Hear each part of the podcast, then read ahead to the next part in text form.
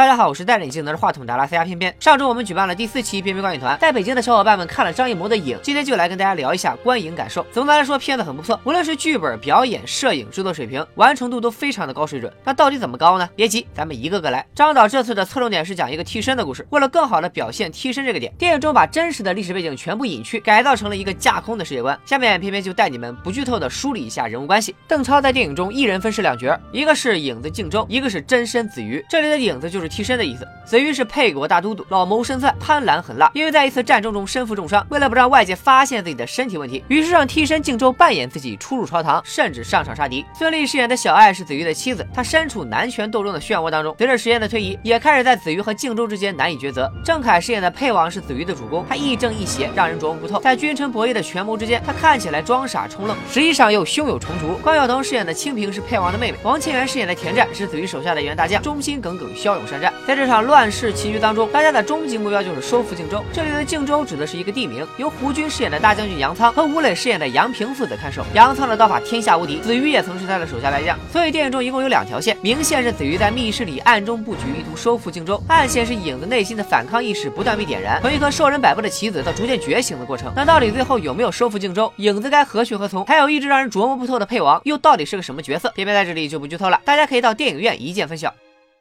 张艺谋作为第五代导演的领军人物，曾凭借《秋菊打官司》和《一个都不能少》两度获得威尼斯金狮大奖。这次的影也选择了在威尼斯电影节首映，再次得到众多影评人和国外媒体的一致好评。电影落幕时还获得了长达五分钟的掌声。从题材来看，影属于动作片，它的风格和调性有当年英雄的影子，但又不完全一样。影的动作场面很有想象力，也十分精彩，既有极强的可看性，又有高度的艺术性。片中的多个翻转都是发人深省的人性实验，特别是电影的结局，有着很强烈的沙翁悲剧风格，既有李尔王式的牺牲，也有麦克白式的权谋。除了西方的人性寓言之外，片中还构造了一种新的东方美学概念，在张艺谋以前的作品中，浓郁的色彩一直是他的标志。从红高粱、大红灯笼高高挂、英雄、满城尽带黄金甲，都是通过浓墨重彩来构建情绪和表达主题。但是这次在影中，张艺谋化繁为简，大胆选用了极具中国风的黑白灰色调。值得注意的是，这并不是简单的用电脑后期调出来的黑白，而是在拍摄时用道具、服装、光线营造出来的黑白感。比如屏风上的书法，喷上水墨的服装，还有昏暗幽闭的密室、山水环抱下的沛国都城、地势险要的荆州天险。为了保证电影质感，这些部分都是在置景时就精心调整过色调，可以说是工匠精神和想象力的完美融合。另外，更为关键的是，电影把这种山水写意式的美学风格融入到了表达中国阴阳之道的哲学命题中，做到了形式与内容的统一。电影中随处可见阴阳，比如黑白相间的太极八卦图，象征着阳刚的大刀与象征着阴柔的配彩，子鱼与荆州，真与假，男与女，文与武，他们之间互相博弈又融为一体。但这种黑与白两联式的对立，并不是代表单纯的好与坏，电影所要追求的还是通过这些形式来对人性的刻画，而复杂的人性正是黑白之间的灰色部分。与电影高水。准的剧本、制作水平以及利益相比，电影的表演可能是大家在观影前最担心的。但是在这里，偏偏可以负责任的告诉大家，演员的表演非常惊艳。最值得肯定的当然是一人分饰两角的邓超，